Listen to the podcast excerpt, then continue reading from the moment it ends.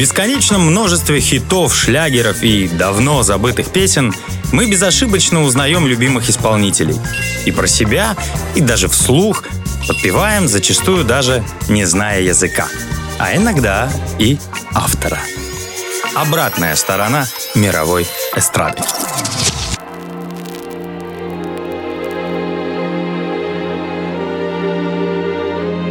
Песню, о которой сегодня пойдет речь, написал один из самых загадочных и странных музыкантов мирового шоу-бизнеса.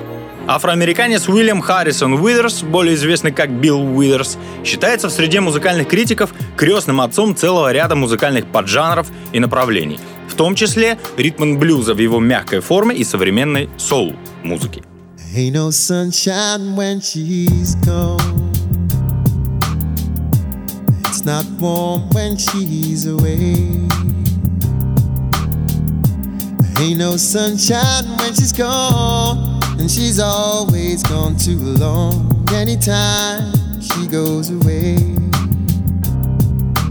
Песня «Ain't No Sunshine» считается лучшим произведением Уидерса, а ее исполнение группой Lighthouse Family, отрывок которого вы только что слышали, считается ее самым успешным исполнением.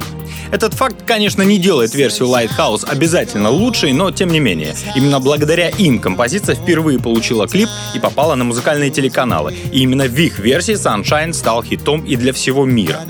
А началась эта история в далеком 70-м году. И история эта будет больше не о песне, а об уникальном музыканте, ее написавшем. Билл Уидерс действительно артист загадочный, странный и уникальный в своем роде. Загадочный, потому что о нем мало что известно, и поклонники его творчества собирали информацию о нем буквально по крупицам из немногочисленных интервью. Странный, потому что никогда не любил славу, и будучи очень талантливым и востребованным композитором, сам себя он таковым не считал, и большую часть жизни предпочитал оставаться в тени своих прославленных друзей. Билл начал карьеру музыканта и артиста очень поздно, в 32 года, и совершенно случайно. В 70-м году будущий мэтр трудился простым рабочим на заводе Боинг, перебиваясь от зарплаты до зарплаты. А на досуге, что называется, бренчал на гитаре и писал песенки в моменты душевных переживаний. Одну из таких песенок случайно услышал друг механика Букер Ти Джонс, работавший сессионным музыкантом на студии Stax. Будучи профессиональным музыкантом, Ти Джонс сразу почувствовал настоящее искусство и впоследствии вспоминал, что ничего более искреннего и трогающего не слышал. Он тут же предложил записать песню с профессиональными музыкантами и после долгих уговоров все же затащил Уидерса на студию и заставил друга наиграть все, что у того было в записных книжках. Оказалось, что хитов у заводского трудяги накопилось на целый альбом, который и был записан за одну ночь живьем, получив название «Гарлем». В таком вот живом акустическом виде и появился на свет первый альбом будущего метра и один из главных стандартов соул-музыки. Wonder this time where she's gone. Wonder if she's gone to stay. Ain't no sunshine when she's gone, and this house just ain't no home anytime she goes away. В отличие от музыкального мира, который единодушно определил заводского рабочего в гении и стал в очередь за хитами, публика новый талант приняла не сразу. Ей больше полюбился вариант Sunshine в слащавом исполнении другого гения, который в будущем станет королем поп-музыки. Совсем юный Майкл Джексон, только-только вышедший из коллектива братьев в свободное плавание и набиравший материал для сольного альбома, предложил своим продюсерам из Motown Records записать Sunshine, который услышал по радио. Юный Джексон уже тогда отличался безупречным вкусом, и несмотря на то, что хитов в его сольнике было предостаточно, спорить с ним никто не стал. И не зря. Sunshine в его исполнении взлетела в чарты мгновенно, принеся и Джексону, и автору песни первый Грэмми. Ain't no sunshine when she's gone.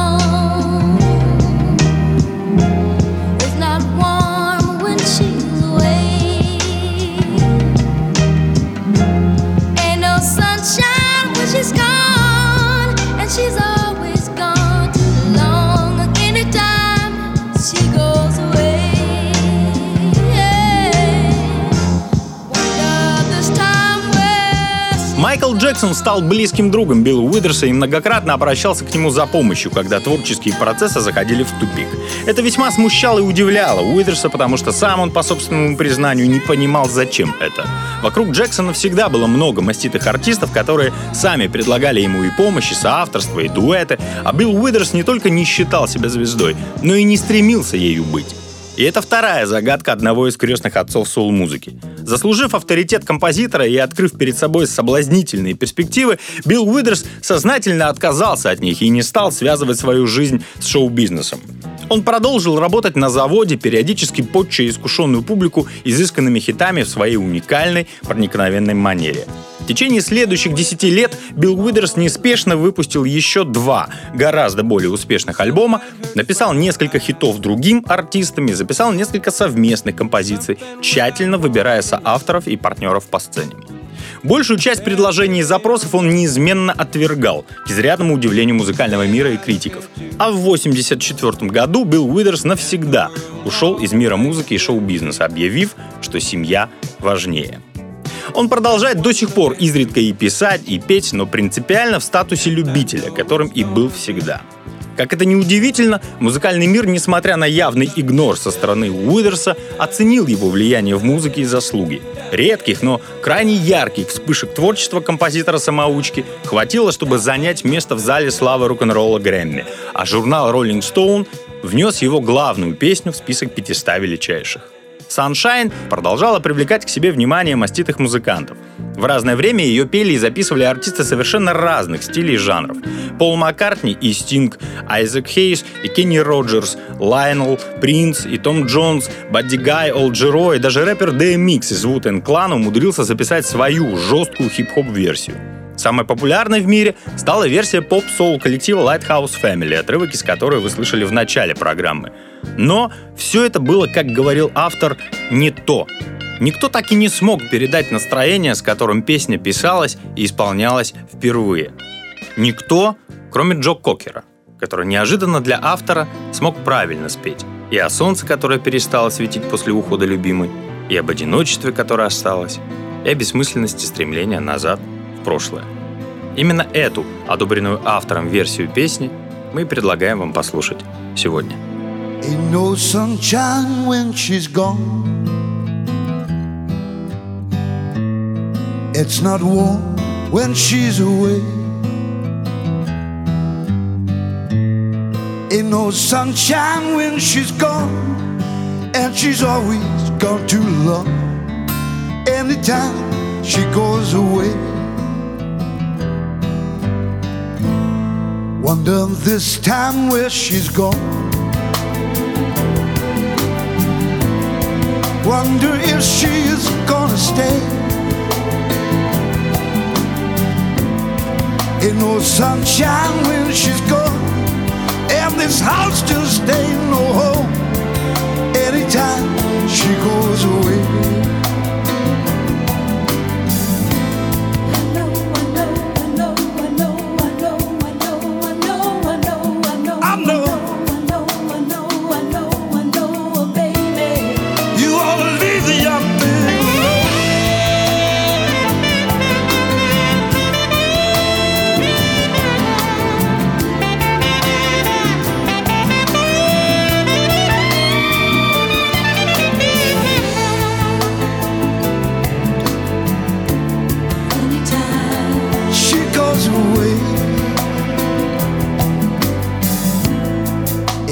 Sunshine when she's gone.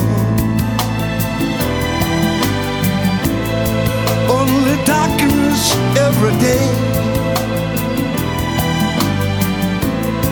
Ain't no sunshine when she's gone.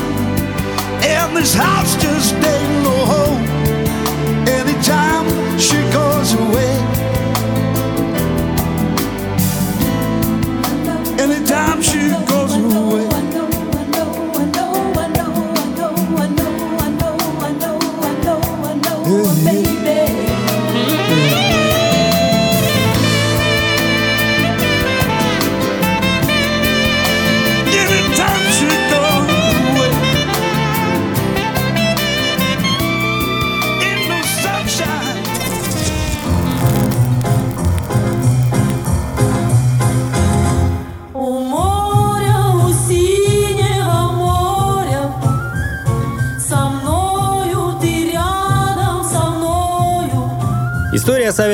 эстрадного шлягера «Песня о счастливой любви», в народе более известной как «У моря, у синего моря», начинается далеко на востоке, в Японии. Страна восходящего солнца долгое время сопротивлялась нашествию западной культуры и много веков старалась вообще не допускать иноземцев на свою территорию. Лишь с середины 19 века период изоляции закончился, и японцы с головой окунулись в научно-технический прогресс, нарядились в пиджаки и, конечно же, заинтересовались европейской культурой. Европейцев же, наоборот, прельщала экзотика. Баланс установился лишь к середине 20 века. В конце 50-х годов в Японии появилась поп-музыка на экспорт. Заслуга эта во многом принадлежит двум сестрам Ито. 16-летних близняшек приметил продюсер Шо Ватанабе и решил, что для завоевания мировой славы неплохо было бы поменять имена девушек на более благозвучные для западного уха. Сестры стали называться Эми и Юто, а весь дуэт нарекли Дзапинацу, или по-английски The Peanuts – арахисовые орешки. Сначала девушки перепевали чужие хиты, но уже в 1959 году обзавелись собственным репертуаром, который для них писали самые разные японские композиторы. Песни были хороши, но в их музыке не наблюдалось ничего японского. Это была типичная западная поп-музыка. Но то, что исполнялись они на японском и японками, безусловно, было привлекательно для европейского слушателя. В начале 60-х годов слава Пинатс вышла за пределы Японии и дошла до Европы, в том числе и до Советского Союза. Одна из песен дуэта оказалась настолько своей для нас, что никто даже и не догадывается о ее японском происхождении.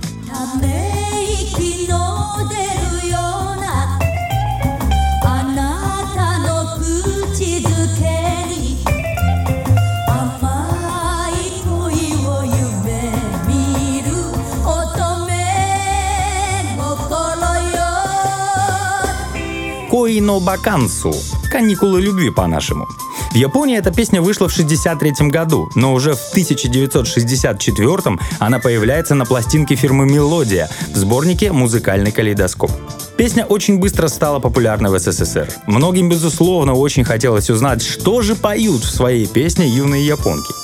Но японский не английский, знающих этот язык у нас мало.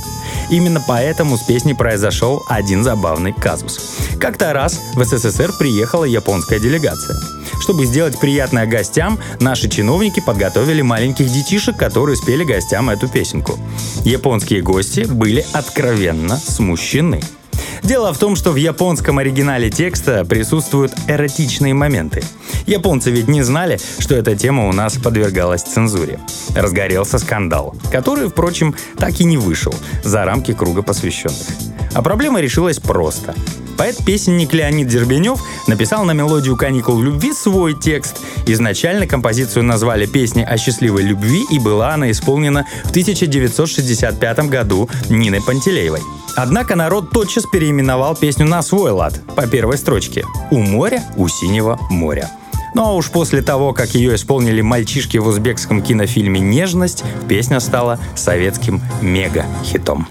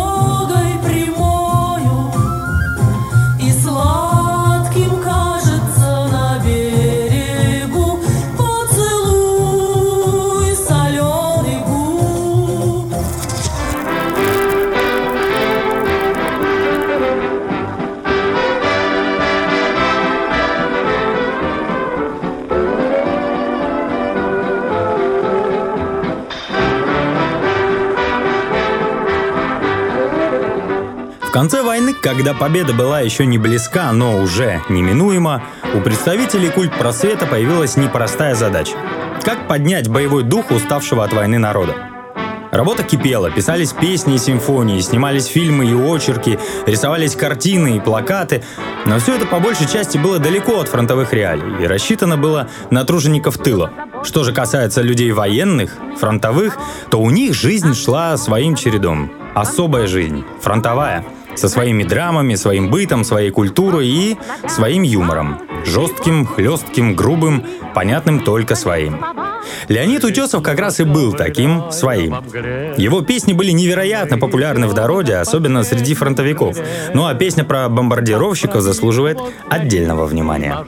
Самая узнаваемая фраза этой песни на честном слове и на одном крыле настолько емко объясняет многие особенности нашего характера, что используется как поговорка вплоть до наших дней. Такая в ней удаль русская и такой размах молодецкий звучит. Однако Мало кто знает, что эта по-настоящему русская песня на самом деле является американской от первой и до последней ноты. И называлась она изначально совсем не в нашем духе — «На крыле и молитве». В основе песни лежит реальный эпизод войны. Это знаменитая история, связанная с операцией американских и британских ВВС «Гаморра», Сама операция оставила очень неоднозначный след в истории Второй мировой и вызывает споры историков и моралистов до сих пор, ведь ее результатом стали десятки тысяч жертв среди мирного населения и полное уничтожение Дрездена и Гамбурга при незначительном уроне военной промышленности Германии. Но сегодня речь не о том. Экипаж одного из бомбардировщиков Б-17 с командиром Хью Ашкрафтом возвращался с боевого задания из Германии на базу в Англии. Самолет был подбит зенитным огнем и лишился одного двигателя полете Ашкрафт сказал своему экипажу, кто хочет, пусть молится. Самолет вернулся на базу, а в газетах написали об этом событии, упомянув, что команда вымолила возвращение самолета на базу.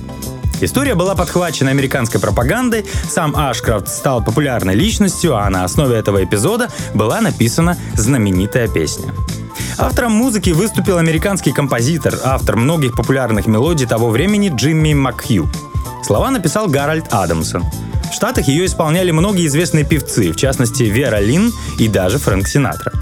Однако первая запись была сделана в июле 43 -го года девочкой, которая не было на тот момент и 15 лет. Звали ее Энн Шелтон. Первоначальный вариант песни отличается длинным вступлением оркестра и содержит эффекты, напоминающие полет самолета.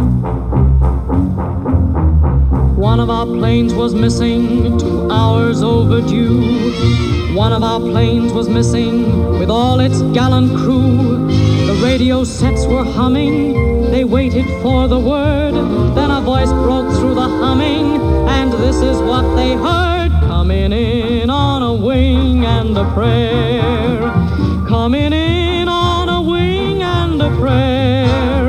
Though there's one motor Песня очень быстро обрела популярность в Штатах и в Англии. Она звучала из радиоприемников и исполнялась на концертах, как в тылу, так и на обширных фронтах войны. На всех, кроме Восточного. Ну, по известным причинам. Лишь в 1945 году, уже после первых наших контактов с союзными войсками, песня была переведена на русский.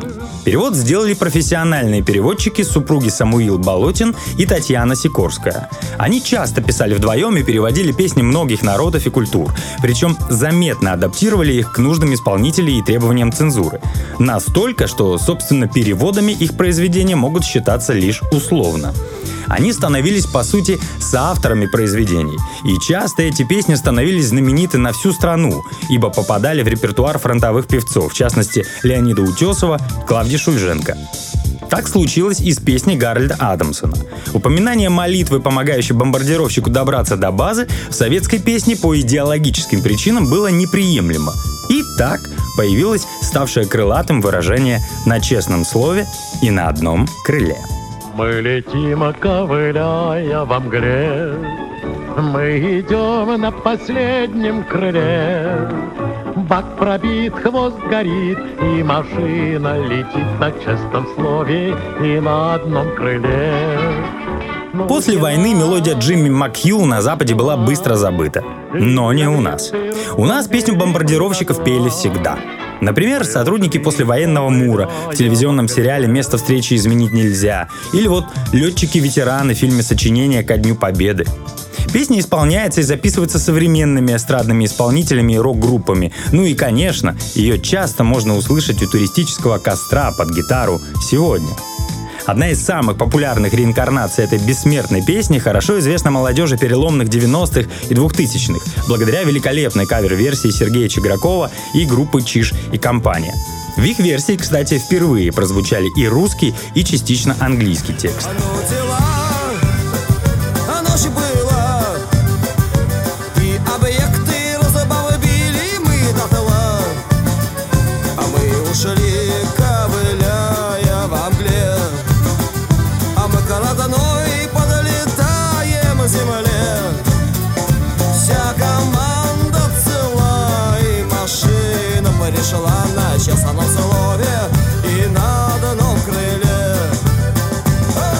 Благодаря русскому року, особому музыкальному стилю, не имеющему аналогов в мире, песни военных лет, вдохновлявшие когда-то наших дедов, сегодня не менее, а может в каком-то смысле даже и более популярны, чем в военные и послевоенные годы. И это правильно. Так случилось и с бомбардировщиком. И пусть вас не смущает ее американское происхождение, на Западе песню быстро забыли. И не мудрено. Совсем скоро после ее фееричного появления случились Хиросима и Нагасаки – и песня бомбардировщиков естественным образом потеряла на Западе популярность. Но это там. А у нас у нас успеху песни способствовала даже не столько гениальная мелодия Джимми Макхью, сколько чудесная аранжировка, сделанная Аркадием Островским, сохранившим джазовый дух песни. И, конечно, особую роль сыграло мастерство исполнителей Эдит и Леонида Утесовых в сопровождении Государственного джаз-оркестра РСФСР. И замечательный русский текст, который авторам пришлось переписывать далеко не единственный раз. Добавьте к этому особый фронтовой юмор, не покидавший наших бойцов никогда, и особый победный дух, который уже заставлял из-под воли улыбаться наш народ в 45-м. Вот и получилась песня «Наши». От первой и до последней ноты.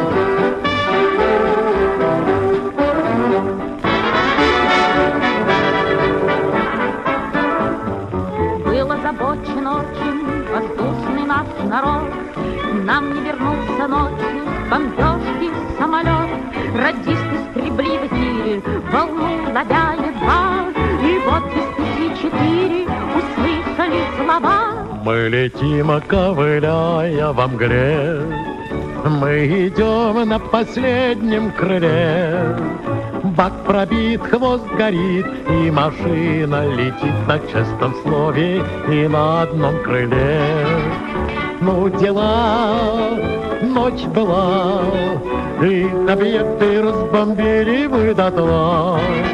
Мы ушли, ковыляя во мгле, мы к родной подлетаем земле. Вся команда цела, и машина пришла на честном слове и на одном крыле.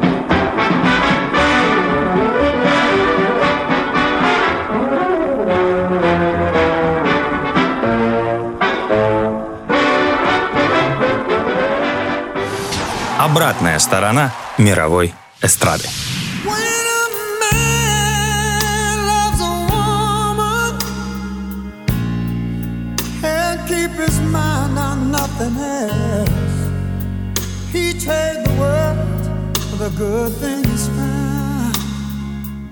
Если спросить поколение постарше, кто поет эту пронзительную балладу, скорее всего назовут Рэя Чарльза. Поколение помоложе назовет Джо Кокера. Ну и, как вы уже, наверное, догадались, и те, и те ошибаются. Ни Рэй, ни Джо Кокер никогда эту песню не исполняли, что вообще-то само по себе странно, потому как оба известны в первую очередь своим мастерским исполнением чужих произведений. Как их внимание обошло эту композицию, непонятно. Ну а именно это, самое известное в прошлом исполнение песни, принадлежит другому любителю перепевок, американскому артисту Майклу Болтону. У нас это имя известно мало, лишь тем, кто танцевал под нее на дискотеках начальных 90-х. И в этом есть ужасная несправедливость, но об этом чуть позже. Одна из самых пронзительных баллад о любви в истории музыки, которая так и называется по первой строчке «Когда мужчина любит женщину», принадлежит перу малоизвестных Келвина Льюиса и Эндрю Райта. Родилась она в 60-х, на заре соул-музыки. Когда именно, доподлинно неизвестно, потому как авторы путаются в показаниях. А вот первая запись принадлежит американскому соул-певцу Перси Слейджу, который до ее исполнения звезд с неба тоже не хватал. Но, как говорится, сошлись два одиночества. И сингл Перси Слейджа 66 года внезапно взлетел вместе с исполнителем на первую строчку чарта Hot 100 Billboard. И это было одной из крупнейших сенсаций в истории популярной музыки. Обойти монстров того времени было ой как непросто. Но сочетание вальсовой изначальной мелодии с невероятной экспрессией подачи Перси Слейджа сделали свое дело. Песня нашла и форму, и исполнителя.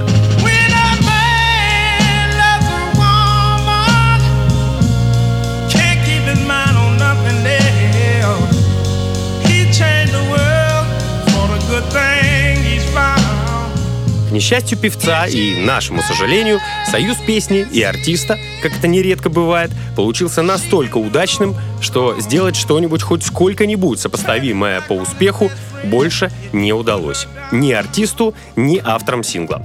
Они навсегда остались в тени своего бессмертного хита. Впрочем, этого всем оказалось достаточно. В 1999 году оригинальный сингл Перси Слейджер был принят в зал славы Грэмми, а в 2004 наиавторитетнейший музыкальный журнал Rolling Stone поместил песню When a Man Loves a Woman на 54 место списка 500 величайших песен всех времен. Конечно, композицию такого масштаба пытались перепевать. Песня оказалась настолько сложной к исполнению, что множественные попытки солистов, в том числе и маститых, даже не выпускались. Чего не скажешь об инструментальных версиях. На этом поле композиция прочно застолбила место среди джаз-поп-стандартов. Единственным артистом, которому удалось вдохнуть жизнь в песню заново, стал опять-таки малоизвестный широкому кругу американский артист Майкл Болтон. У нас имя Майкла известно мало кому. И в этом есть ужасная несправедливость, повторимся, потому как Майкл Болтон — американец лишь по паспорту. На самом деле он русский. Настоящее имя — Михаил Болотин. Родился он в Америке, но родители из мигрировавшей интеллигенции ревностно чтили свои корни и культуру и воспитывали сына как русского. А первый альбом будущей звезды Болтона так и назывался «Михаил Болотин». Несмотря на прекрасные вокальные данные артиста, музыкальный Олимп ему не давался много лет. И в основном он был известен в мире музыки как композитор, который писал для Шер, Барбары Стрейзанд и ряда других звезд мирового уровня. Видимо, эта несправедливость побудила его вернуться к вокалу в конце 80-х. Болтон обратил внимание на незаслуженно забытую классику, и ставка сыграла. Первое же исполнение соул-стандарта Перси Слейджа попадает в чарты и приносит ему первый Грэмми в 91 году.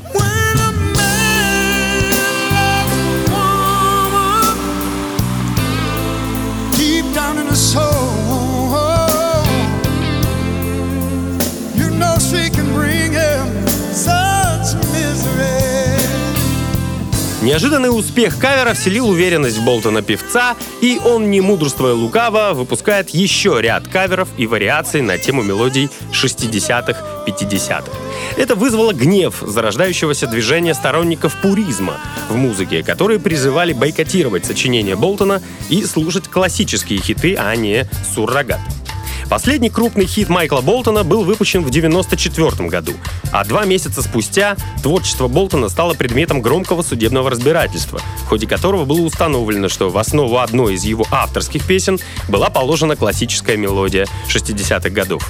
Процесс был скандальным и первым в последовавшей череде других громких разбирательств в поп-музыке. Болтон стал изгоем, впрочем, сохранив при этом армию поклонников своего таланта. Больше он не писал и практически не издавался. Но до сих пор периодически выступает с концертами перед поклонниками. Историю хита мы расскажем несколько необычно, в обратном порядке. Почему так, объясним в конце. А пока дадим поколению 90-х узнать любимую композицию.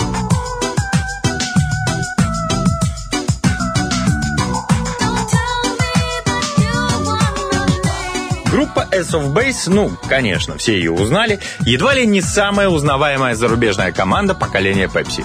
В середине 90-х конкурировать с ней на постсоветском пространстве мог разве что доктор Албан. Ну а с популярностью композиции Don't Turn Around, что по-русски означает «не оборачивайся», могла конкурировать лишь другая песня этой же группы Nation с того же альбома.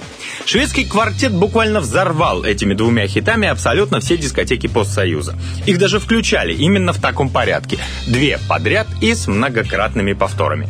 Ну и, конечно, все девчонки знали тексты наизусть и старались их перевести. Счастливчики, которым это удавалось, отмечали некоторое несоответствие ленивой манеры исполнения шведов и текста песни. Он, кстати, весьма экспрессивный. Несоответствие списывали на горячий, в кавычках, северный темперамент. На самом же деле причина была в другом. Ace of Base были последними, кто исполнял эту композицию. И к тому времени мало кто уже вообще помнил, как песня должна была звучать в оригинале. Справедливости ради, нужно заметить, что странное исполнение Ace of Base оказалось самым успешным из всех. Успех хита оказался весьма неожиданным как для музыкальных критиков, так и для музыкантов. Дело в том, что группе песня не нравилась. На ее исполнении настояло руководство лейбла Arista Records, который готовил версию дебютного альбома Ace of Base для Америки. Автор хита, гибралтарский композитор Альберт Хаммонд, кстати, весьма успешный композитор и продюсер, этого даже не знал. Ведь песню он писал за 7 лет до этого и совершенно в ином стиле. Забегая немного вперед, оговоримся, что это был поп-рок. Музыканты S of Base были несколько ошарашены предложением продюсеров, потому что никак не представляли предложенное в своем репертуаре. Но отнеслись с пониманием и сделали невозможное. Записали мажорную и агрессивную в оригинале композицию в своей фирменной минорной манере. И это сработало.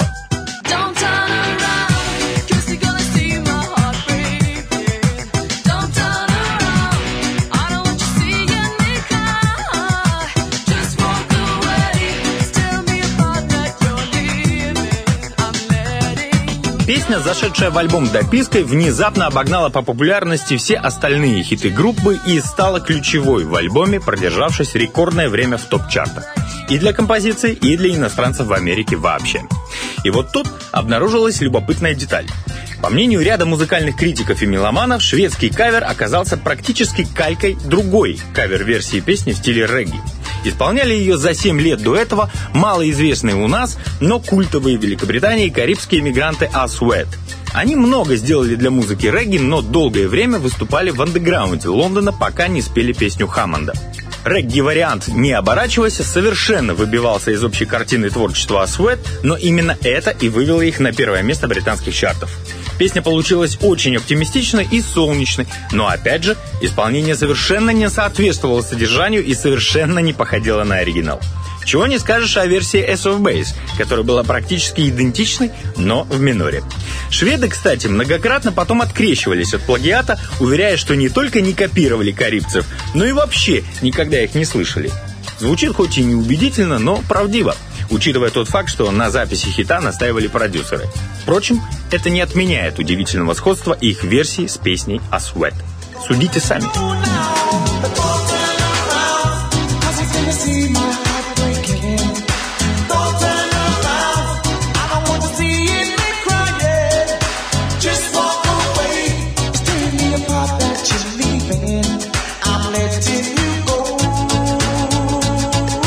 Дальнейшая судьба группы Асуэт, которых песня «Не оборачивайся» сделала звездами в Англии, складывалась гораздо лучше, чем до этого.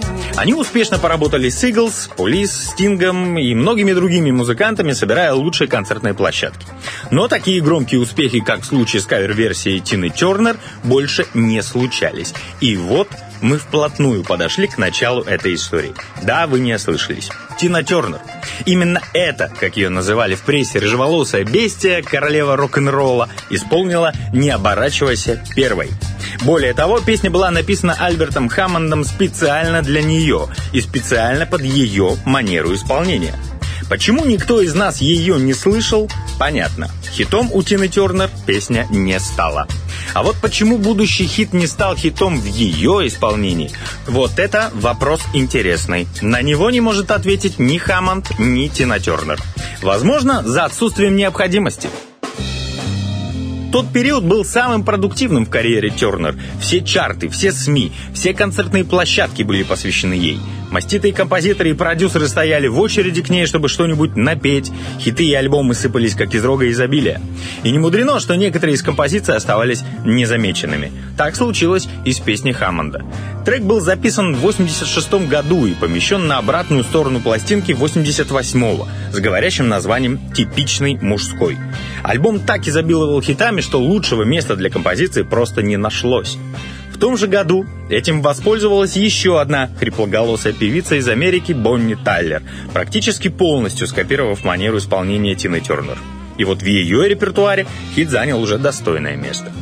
Ну а мы сегодня предлагаем послушать именно первую, оригинальную и незаслуженно забытую версию Don't Turn Around в исполнении неподражаемой королевы рок-н-ролла Тины Тернер.